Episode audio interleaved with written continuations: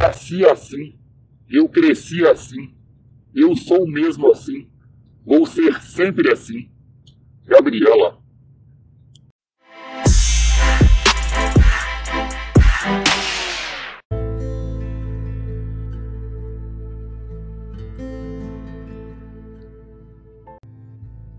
Vocês já devem ter escutado ou ouvido falar a música da Gabriela. Então é uma música onde o tema fala isso. Que a Gabriela nasceu daquele jeito, cresceu desse jeito e ela fala que vai ser sempre desse jeito, ela não vai mudar. No relacionamento, a síndrome de Gabriela costuma aflorar. Algumas pessoas costumam invocar a síndrome de Gabriela, falando com o companheiro, com o cônjuge ou com o namorado, que essa pessoa nasceu assim, que quando você me conheceu eu já era assim, então eu não vou mudar. Em partes, a gente pode concordar que você não tem que mudar ninguém. Você não tem que mudar o seu companheiro para conviver com ele. Você não tem que mudar sua esposa, você não tem que mudar seu marido para que vocês possam conviver. Mas a convivência a dois, ela exige certas mudanças. Você tem que largar aquela vida de solteiro que você tinha. Você tem que alterar alguns hábitos que você tinha para você se adequar à sua vida conjugal. Então, quando você invoca a síndrome de Gabriela, falando que, que já assim antes da gente se conhecer, quando você me conheceu eu já era assim, então você sabia que eu era assim. Pode ter sido isso.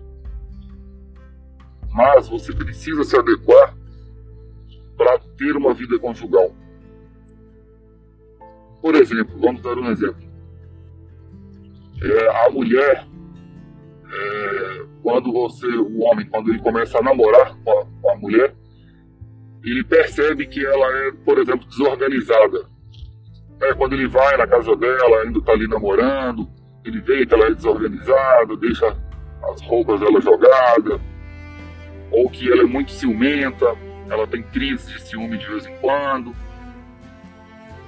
Então, ele percebe essas coisas como tá ali no início de relacionamento, tá uma coisa ainda muito gostosa, você acaba deixando essas coisas passar.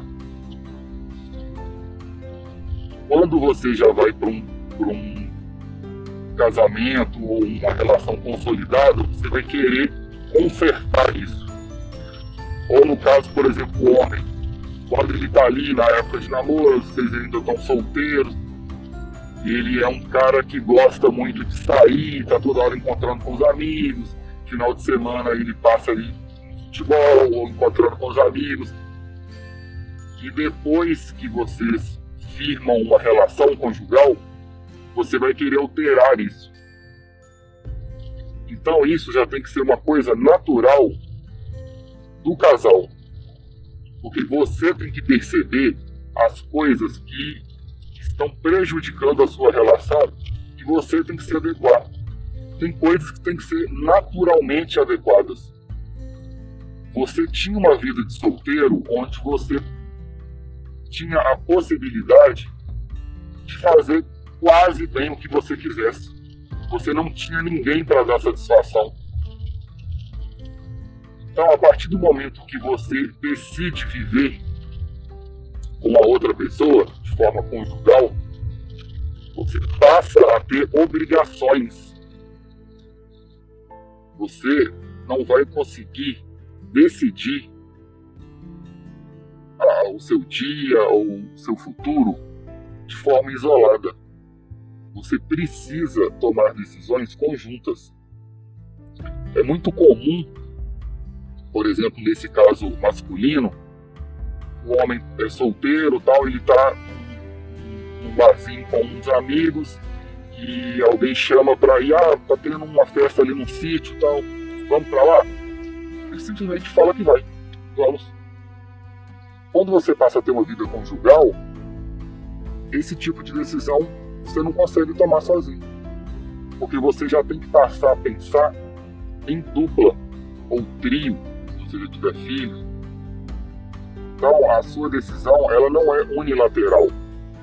Quando você decidir fazer uma viagem, você não vai decidir que você vai fazer uma viagem. Você vai ter que decidir que essa viagem vai ser conjugal. Vai ser conjugal. Ah, você tem que decidir em dupla. Você tem que ver a disponibilidade do casal tá fazendo essa viagem. Você tem que estar tá vendo a disponibilidade do casal estar presente em uma festa. Você tem que ver a disponibilidade do casal de frequentar a casa de um amigo no fim de semana para estar tá fazendo, estar tá participando de um almoço ou de um jantar.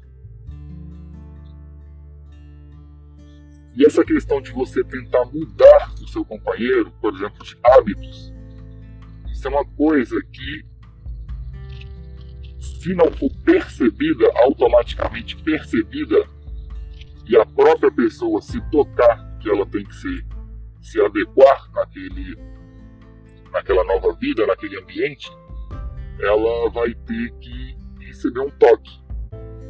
Mas você não vai fazer isso de forma crítica. Você não vai criticar, chegar criticando e falando: nossa, você é muito desorganizada, nossa, você é muito ruaceiro. Você vai, vocês vão ter uma conversa civilizada, onde você vai apontar os pontos que você acha negativo, os pontos que a pessoa poderia mudar. Você tem que mostrar para aquela pessoa que se você, é, se ela, na verdade, é, alterar alguns hábitos, vai ser uma coisa benéfica para o casal.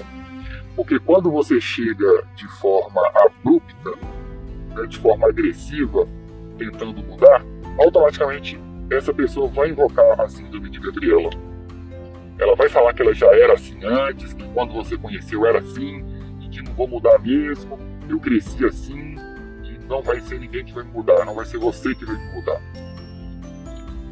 Então você não tem que ter essa conversa de forma agressiva. Você vai ter essa conversa de forma civilizada. Tudo na vida é conversado. Principalmente nessa vida conjugal, você precisa conversar tudo é conversado. Quando você consegue conversar de forma civilizada, você consegue resolver a maioria dos seus problemas. Melhor do que você chegar apontando o dedo, jogando na cara, porque vai gerar uma discussão. É claro que é, a pessoa, o casal, ela tem aquela possibilidade, aquele, vamos falar, direito de ter uma vida é, social com os amigos, ou social com a família. Isso é uma coisa que a gente vai falar depois. Você não tem que viver 24 horas preso no seu cônjuge, preso no seu namorado, preso no seu marido, preso na sua esposa. Não é isso. Mas tem muitos.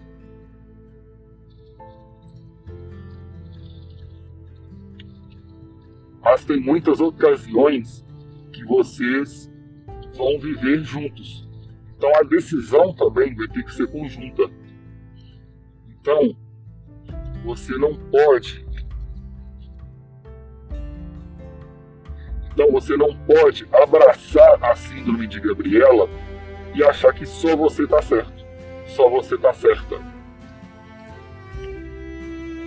Você tem que se adequar a essa vida conjugal. Então faça isso reflita um pouco sobre as suas atitudes, veja o que você está fazendo, veja o que o seu companheiro está fazendo e tentem se adequar a essa vida conjugal.